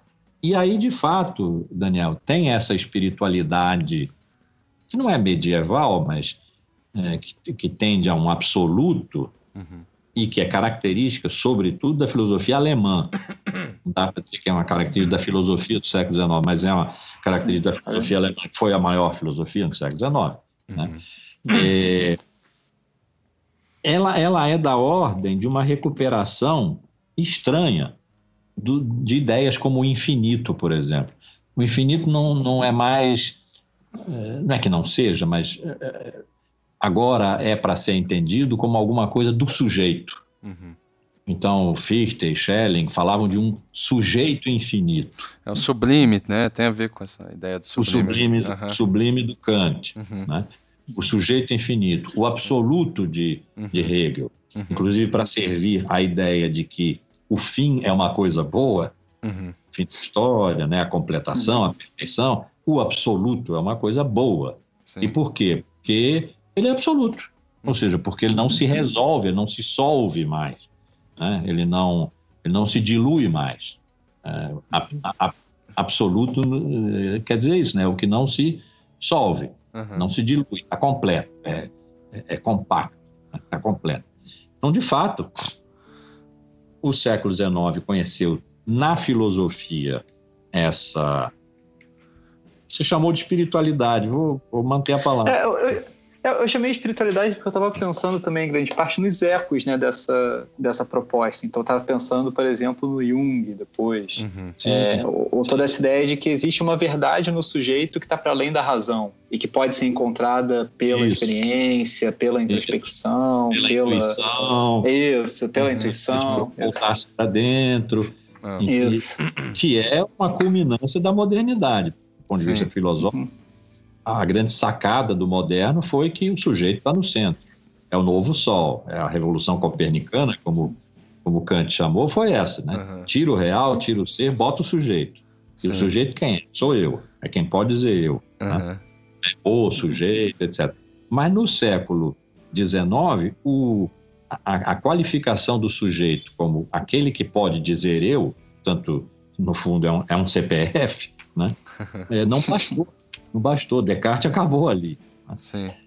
E começou-se a falar, então, não num sujeito genérico, sujeito enquanto tal, a generalidade sujeito, que isso seria um reingresso na metafísica, podia ser uma volta até a Aristóteles, que nunca Sim. tinha pensado no sujeito, mas pensava nesses termos de gênero, de gênero supremo, etc. Uhum. Mas que o sujeito, que sou eu, é infinito. Essa é uma ideia tão descabelada que hoje é difícil até a gente Sim. tentar explicar, né? Uhum. Acho que o sujeito é infinito, né? que o sujeito é absoluto uhum. e ele transcende a sua é, concretude empírica, etc. Né? Essa é de fato uma ideia da filosofia do século XIX que vai na contramão de quem está ganhando a luta pela verdade no século, no século XIX, que é a ciência. Uhum. A ciência positiva, a ciência, o positivismo, como se chamou, que teve até uma derivação filosófica também, está é, tá interessado em descrever quantidades. Sim. Todas essas coisas de transcendência, infinito e absoluto uhum. estão sendo varridas. Né? Uhum. E aí, você citou Jung. Ok, é uma derivação dessa dimensão filosófica, mantendo o seu termo espiritual, do século XIX. Mas se você pensar em Freud, é uma derivação completa do positivismo, Sim. do cientificismo do mesmo século XIX. Né? Não, eu, eu, eu, eu, até me atrevo aqui a, a comentar o seguinte, que eu tenho a percepção que esse, se a gente puder chamar de um eco romântico, eu vejo mais esse eco romântico não no, é, sei lá, nos fundamentalistas que o, é, o Márcio estava falando, mas na própria, em, em alguns é, desdobramentos científicos mesmo, assim, em alguns é, imperativos científicos Desculpa. Que eu vejo essa ideia assim de ah, sei lá, mapeamento genético e tal, ou sabe, ou a impossibilidade de chegar nesse mapeamento, ou de não sei o que e tal, de clonagem, da, mas principalmente da é, inteligência artificial, é, essas coisas da ética, bioética e tal, eu vejo muitos uhum. ecos românticos, ao passo que do, no fundamentalismo, é, seguindo aí a, a, a, a, sua hipótese, não sei, de que eles estão é, é, absorvendo a, razão né, e a verdade, uhum. eu vejo também outros ecos, por exemplo, é, quando se fala hoje ainda né, de um fundamentalismo contra, sei lá, a homossexualidade, orientação homossexual, é justamente em nome de uma verdade muitas vezes evolutiva, científica, que vai falar, ó, nós, é, sei lá, biologicamente somos criados para ser heterossexuais, entendeu? Uhum. Então esse uhum. fundamentalismo vai, vai, vai, me parece, vai pleitear uma verdade, inclusive científica em alguns, em alguns momentos, é, ao passo que os cientistas que estão preocupados ali com inteligência artificial, com a, sei lá, é, é, né, de, que, de que o planeta seja um ser vivo que respira. Isso, etc. tem uhum. vários. Ou seja, a coisa é. se inverteu do século XIX para cá, nesse sim, sentido, sim. né? É, para de Não, mas, mas é interesse é que justamente essas coisas se misturam, ou seja, há diversos, Sim. se a gente pode pensar assim, aquela pergunta que eu ia lançar para o Márcio em seguida. Ou seja, há, há diversos paradigmas em disputa. Uhum. É, e, e, que eles se misturam, já são claramente definidos. graças é, a Deus. São bem definidos. é, sim, graças a Deus. Assim. E, e, graças à ciência também. graças à razão. A graças ao Logos. A graça da nossa época é que nesse momento de intensíssima é, flutuação paradigmática, né, uh, intensíssima e, e acirradíssima, porque o pessoal não se conversa, né? É, nós não somos obrigados mais a repetir. Sim. Aliás, nós somos obrigados, a, a rigor, a não repetir os sistemas que, que já, tinham, já vinham sendo praticados, que já foram testados, etc. Nós temos que aprender a pensar de novo, uhum. É, de modo novo. Isso porque um paradigma ainda não se fechou, excluindo o outro. Que também é uma coisa interessante da nossa época. Na, se a gente olhar para trás, na sucessão dos paradigmas filosóficos, religiosos, científicos, etc., sempre que apareceu um novo, foi porque o anterior estava rateando. Né? Aí o novo veio, se estabeleceu e absorveu o anterior. Deixou alguma coisa de fora, requalificou, redefiniu, ressignificou o anterior em muitos pontos, mas absorveu. Agora não. O, o paradigma pós-moderno, que ainda não está fechado, uhum. que eu não sei se vai se fechar, né?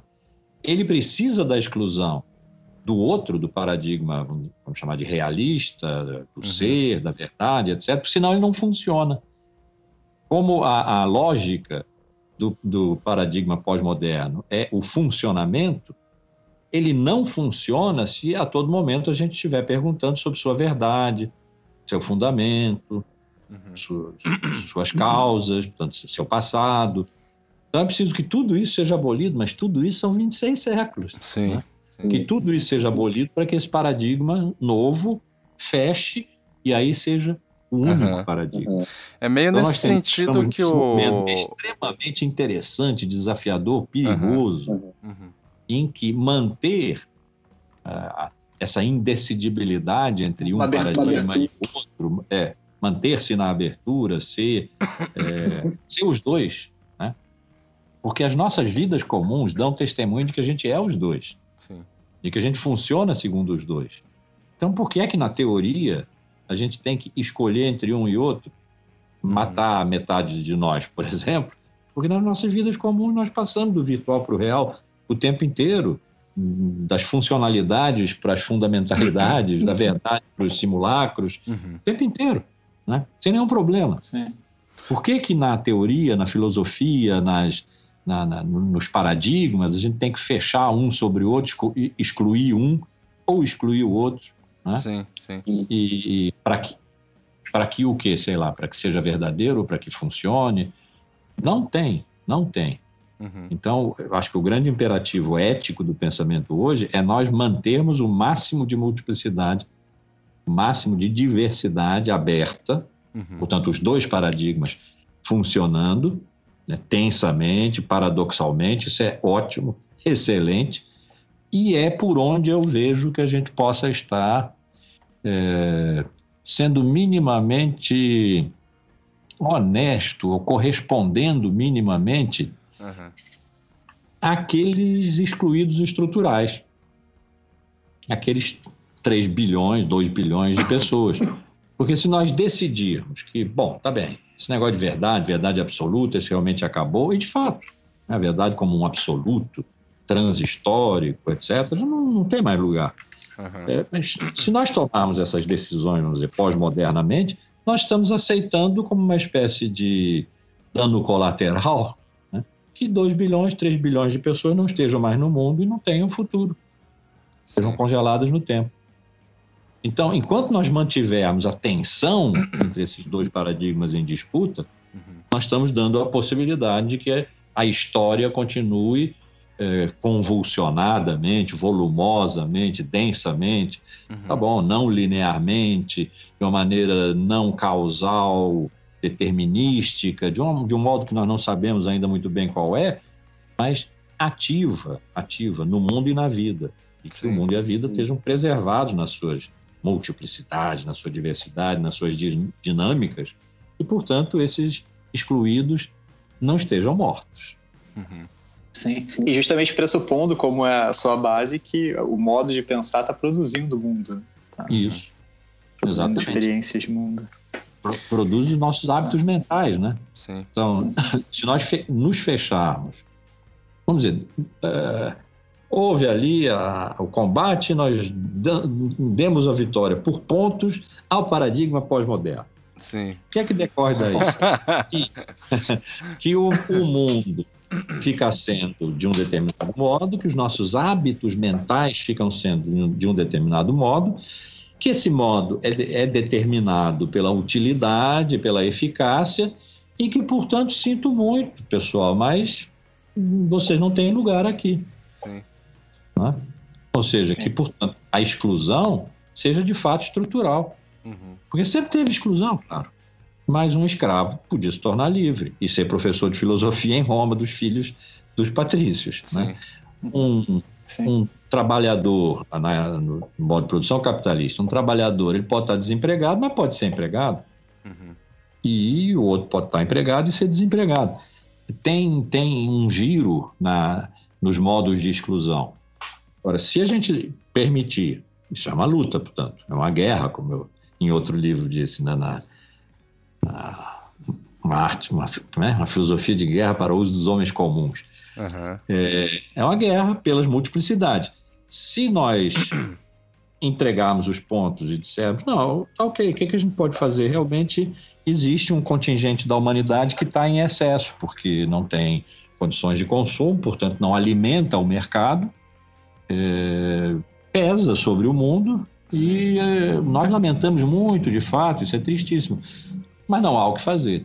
Essa mentalidade do não há o que fazer é do tipo da eficácia e da utilidade. Uhum. Né? Uhum. E seria o, o, fechamento, então, do mundo por um determinado paradigma que tem hoje o nome. O nome, né, o nome nem é assim tão, tão bom, mas é o nome disponível, que é o do, do pós-moderno. Então, manter essa tensão, eu acho fundamental. E não é é, estritamente por uma questão teórica, uhum. é sobretudo por uma questão ética. Sim. É dar uma chance às multiplicidades, à, à dinâmica da vida de se manter. Uhum. É, e é o único caminho do pensamento, né? Porque, de fato, inserido totalmente na lógica da eficácia, não tem muito o que fazer com o pensamento Isso. mais também, né? É, só uma, uma última questão, talvez. É, que eu acho interessante quando se fala dessas tensões e tal, e que assim existe uma parte é, excluída, digamos assim, ou congelada, digamos, que não passa, né, por esses paradigmas, ou que são de fato excluídos aí, né, ou ignorados. Isso é, me remete um pouco ao argumento do Bruno Latour no Jamais Fomos Modernos, né? É, uhum. Que justamente a, ele né, é enunciado de Jamais Fomos Modernos é o fato de que a, a, as concepções, né, principalmente no século XIX, eram incompatíveis, ou seja, viviam em, em, em constante tensionamento já e que principalmente não circulavam entre as maiores camadas da sociedade, sabe? Eram restritos. Então, para ele, ele até usa esse argumento jamais fomos modernos, é... até para combater esse é, etiqueta do, do pós-moderno, né? Assim, no, uhum. sentido de se, se não fomos modernos, quem dirá, é. né? Quiçá pós-moderno. Então eu hum. queria assim, só que você comentasse um pouco, talvez, assim, mas do, mais breve, inclusive, se falar, é, é, às vezes não conheço e tal, não só do Bruno Latour, dessa ideia do Jamais Somos Modernos, mas é, quando a gente está falando lá de é, desses paradigmas que vão em volta do renascimento, que não é exatamente que a gente pode pensar em vários tipos de renascimento e, sei lá, modernidades e tal. É, eu acho interessante um livro do George Colley chamado Nascimento da Filosofia. Não sei se você conhece. Não. Que ele é, insiste muito nessa ideia de, de um iluminismo grego contra, sei lá, várias outras, digamos, não sei se tradições, enfim, é, ou paradigmas propriamente, que vem antes desse iluminismo grego é, socrático, platônico e tal. Mas enfim, uhum. se você não conhece. Orientais? Seriam orientais? É, é, ele tenta valorizar. Isso, ele tenta valorizar outras tendências ali do nascimento da filosofia propriamente, né? E. Ah, depois Oi? me dá essas indicações. Tá. ah. Essa indicação, porque o livro parece interessante, não conheço não. É, o Jorge Colli é professor da Unicamp, já se aposentou, se eu não me engano. Enfim. Ah, então, então está demonstrado uma tese minha. No Brasil, os filósofos não se leem. É. Só lê pelos estrangeiros. Então, e dos estrangeiros, eu queria perguntar se você conhece é, um, uma série de livros do Michel Onfray chamado Contra a História da Filosofia. Uhum. Que eu, eu, assim, eu fiz essa relação porque em vários momentos da sua fala você gosta de valorizar assim aquilo que a gente pode chamar de pequenos filósofos ou filósofos uhum. que não foram Isso. de repente, sei lá, é, canonizados aí por alguma história uhum. oficial. Uhum. E essa é a ideia do Onfray, né? Na, na contra-história da filosofia, é fazer essa história dos menores, assim. Ah, isso aí é bom. É, mas, é, mas tu isso é hedonistas, né? Mas não, mas não li é isso aí. Não. Tá, tá. Ah, já, já tem duas que você. Bom, esse não, o Alfred eu sei, eu acho. Uhum. O, o outro é que eu não, não tinha a pista dele. Que bom. Tá. Vou, vou procurar. Agora, a coisa do, do Jamais Fomos uhum, Modernos uhum. é que a promessa moderna é o iluminismo. Sim. É o enciclopedismo, é o iluminismo é a de que as luzes da razão vão varrer todas as, todos os cantos de sombra uhum. deixados pelas superstições religiosas, pela igreja. O Voltaire, todos os, os é, manifestos dele, ele terminava com uma frase: esmaguem a infame. e casem infame, que era a igreja. Né? Uhum. E, então, o, o, o, moderno, no sentido do século XVII, XVIII, uhum. até Kant, né? Um pouquinho ainda depois de Kant, os críticos de Kant, etc., Sim. o moderno tinha uma promessa. Era, era um programa, não por acaso, a enciclopédia né, uhum. é, é, o, é o manifesto desse programa. Sim. E esse programa é: deixem que a, a, as luzes da razão vão iluminar o mundo. Uhum. E o mundo vai se transformar, trans, vai se tornar transparente a si mesmo. Sim. Não haverá mais preconceito. Né? Uhum. E isso não se realizou. Sim, sim. Então, nesse sentido, nós nunca fomos modernos, porque nós nunca o, o, o não é nem sonho, a promessa moderna, o projeto, melhor, o projeto moderno nunca se realizou. É verdade. Sim. Sim. Nunca se realizou. Mas isso olhado do ponto de vista histórico, é, não é tão importante. Uhum. É, por, é, histórico paradigmático, né, eu quero dizer. É. Não é tão importante. Ele não se realizou, mas é, não, não, era importante que ele se realizasse. Importante era o que o projeto moderno estava fazendo. Ele, ele criou a Europa moderna. Né? A, a, mentalidade, os hábitos mentais, os, os lugares de fala, que, que, se fala tanto hoje, é uma chatice esse negócio de lugar de fala, mas. é, né? os, os lugares de fala, o intelectual, a figura do intelectual, por exemplo, é a figura moderna. Uhum. É aquele que intervém no público. A ideia de espaço público é, diferenciado de uma esfera privada, das convicções, da fé, da religião, etc. A própria Tudo ideia isso. de um debate, né, assim, civilizado, sim. né, tem a ver com sim, isso. debate público. Uhum, né? Sim.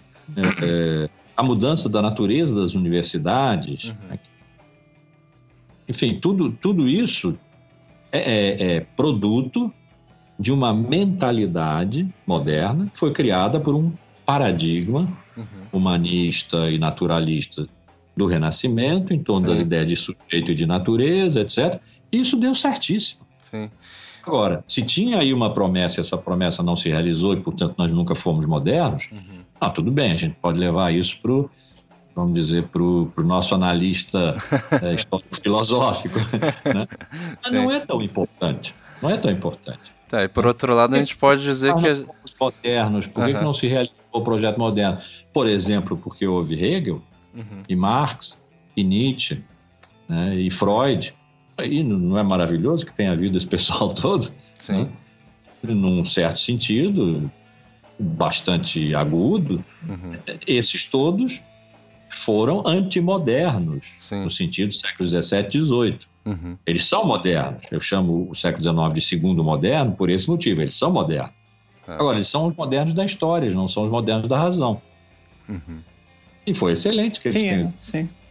É, eu acho que o Latour tá realmente não é outra outra proposta, né? Porque não está interessado claro. no, numa história do, do, dos sistemas, é. mas partindo já de um ponto de vista, né? Segundo o qual o moderno não poderia existir porque uhum. ele é uma farsa, né? Ele é é camuflar os, os, modos complexos de constituição das coisas. Sim, é. sim, sim. É meio até combativo em certo sentido. E hum. a gente poderia dizer, depois disso que você falou, que na verdade é possível dizer que a gente não só foi moderno, como a gente ainda é, né? Sim, e também é Sim, sim. Não faz sentido, né? Também é pós-moderno. Há, Entre... há, dimensões sim, no... dos nossos hábitos mentais hoje, uhum. dos nossos paradigmas de ser, dizer, fazer e pensar, uhum. são francamente pós-modernos. Sim. Né? sim. E que está muito bom que sejam. Uhum. o, o, problema é. são atividades, ressentimentos. Sim. Dizer, colocar. Acho que daria para parafrasear o Freud e dizer que a gente é, é, é, menos moderno do que acredita, mas também mais moderno. Isso. isso. Perfeito. Entre Perfeito. tantas outras coisas, né? Bem dito. É, é. Então... É, Márcio, você, você quer falar alguma coisa é, para a gente encerrar? Algum fechamento, comentário é, geral sobre o livro que a gente não tenha perguntado? Uhum. Marcos também tem não, eu ia justamente perguntar isso. Pergunta? Não, tá, eu ia perguntar tá. se de repente o, o Márcio tem, sei lá, algum site, inclusive, para indicar, se ele trabalha com isso, ou se é, já ah, tem sim. alguma data é, para o próximo livro. Enfim, fique à vontade aí, Márcio. É, data, data do próximo livro não tem, ah. Porque é, é, é, é, editora universitária, né? Então depende de decisões que não são editoriais, mas eu torço muito para que ainda seja esse livro esse ano, porque eu estou conseguindo manter não só escrever um livro por ano, quanto publicar um livro por ano. Tá. Mas vocês vão saber. E aí você manda para gente. É, manda para gente. É, por favor. Divulga. Com, é. com certeza. Agora, site é bom. É, dá assim, é o www. Ponto História, Filosofia, Religião, como diria o Bonner, tudo junto. História, Filosofia, Religião.com. Esse é o site do projeto História, Filosofia e Religião, que é o nome do projeto que gerou esses livros todos. E, uhum. e, e, aí ficou sendo assim, um, uma espécie de referência para a minha parte do IDEA, né, para o Laboratório de História Sistemas de Pensamento, que é o, o meu. O IDEA hoje funciona em quatro laboratórios, esse aí é o meu. Uhum. E lá então tem. A gente vai colocar na postagem o link. Isso. Isso. Pronto. Porque lá tem os encontros anuais História, Filosofia e Religião, que já tem seis, né? com, com, os mais variados temas. É, tem os, as reuniões anuais que eu faço do IDEA, dos pesquisadores centrais do IDEA. Uhum. Tem uma coisa que eu chamo reaulas, né, que é, um ano depois dos meus alunos se formarem, da graduação, eu chamo de volta é, para uma aula que começa na última aula. E essa última aula, para os últimos, tem um ano, é, para os outros tem dois, tem três, tem seis, tem dez anos. Então, na última aula, então tem lá essas reaulas todas e tem publicações nossas também. Então, acho que dá uma boa, uma boa visão da movência desse Legal. projeto, que no meu caso particular tem esse desdobramento dos livros, dos cursos, mas tem outras pessoas trabalhando uhum. aí também. O que, que eu gostaria de dizer assim para fechar? Uhum. É, alguma coisa assim meio Nietzscheana. é que a gente tem a impressão de que para o mundo ser eficaz é necessário, tem sido experimentado talvez como necessário, que as, o excesso de multiplicidades, de diferenças, de, de, de, de tensões seja reduzido o máximo possível, senão a coisa não funciona. Então, o mundo globalizado, a globalização é a, a forma mais macro de reduzir essas multiplicidades, mas é, isso se dá até os níveis mais micro da, da, das nossas vidas. Né? E isso é, por isso que eu falei em termos nietzschianos, né? isso é uma violentíssima redução da potência da vida. Né? É, da vida no mundo, de um mundo com homem. Né? É, então, um, um apelo que é ético e deriva, de certa forma, também de um modo de pensar que é uma poética do pensamento, alguma coisa assim, né? e que deve muito a Nietzsche, sem dúvida, é fazer um apelo para que é, nós não desistamos de pensar, é, porque o pensamento e a filosofia, os sistemas filosóficos tradicionais, etc., não se confundem. Uhum. Né? Os sistemas filosóficos foram, durante tantos séculos que a gente acabou achando que era o único modo de pensar, o modo de pensar mais pregnante. Né? Mas até a filosofia pode acabar, não tem nenhuma importância. Nós continuamos em condições de perguntar pelas raízes das coisas, pelos fundamentos das coisas, negociando no nosso mundo atual de eficácias, de funcionamentos, de bons funcionamentos, de que as coisas deem certo, etc. Né? Então, é, encarar esse momento que nós estamos vivendo como um grande desafio ético né, que põe em questão a vida, a vivacidade da vida, a, a multiplicidade e a vivacidade do mundo. Né? Então, ter essa pulsão ética do pensamento. É, que se chamou filosofia, ou que a palavra é tão bonita, né? Vamos continuar a chamar de filosofia, e que não é só uma coisa teórica. Talvez hoje, sobretudo, não seja mais uma coisa teórica, seja uma coisa ética, uma poética da existência, como Foucault, por exemplo, chamou, uhum. né? Então, um, um apelo para pela amorosidade do pensamento. O amor de pensar como sendo um amor à vida. Uhum. Né? Um pensamento vivo, né? um pensamento que é parte é, da vida. Pensamento vivo, pensamento amoroso, né? que, não, que não exclui, não antagoniza, vê nas contradições boas oportunidades e não maus erros. Alguma coisa desse tipo. Muito bom, Márcio. Obrigado mesmo pela aula, pela oportunidade aí, enfim, da gente partilhar isso com os, os nossos ouvintes aí que acompanham. E, enfim, espero um dia ter a oportunidade de conhecê-lo pessoalmente e de eventualmente ter um novo programa aí contigo, de repente sobre ah, os, ah. os, os, últimos é, livros. Novos aí. lançamentos. Isso, isso. Vamos sim, vamos sim. Eu agradeço a vocês a oportunidade que me deram de falar. Vocês perceberam que é, eu gosto de falar, né? Que ótimo. Não, mas a gente convidou para escutar. Ué. Isso, exatamente. Foi, foi ótimo. Foi, foi realmente é. muito bom.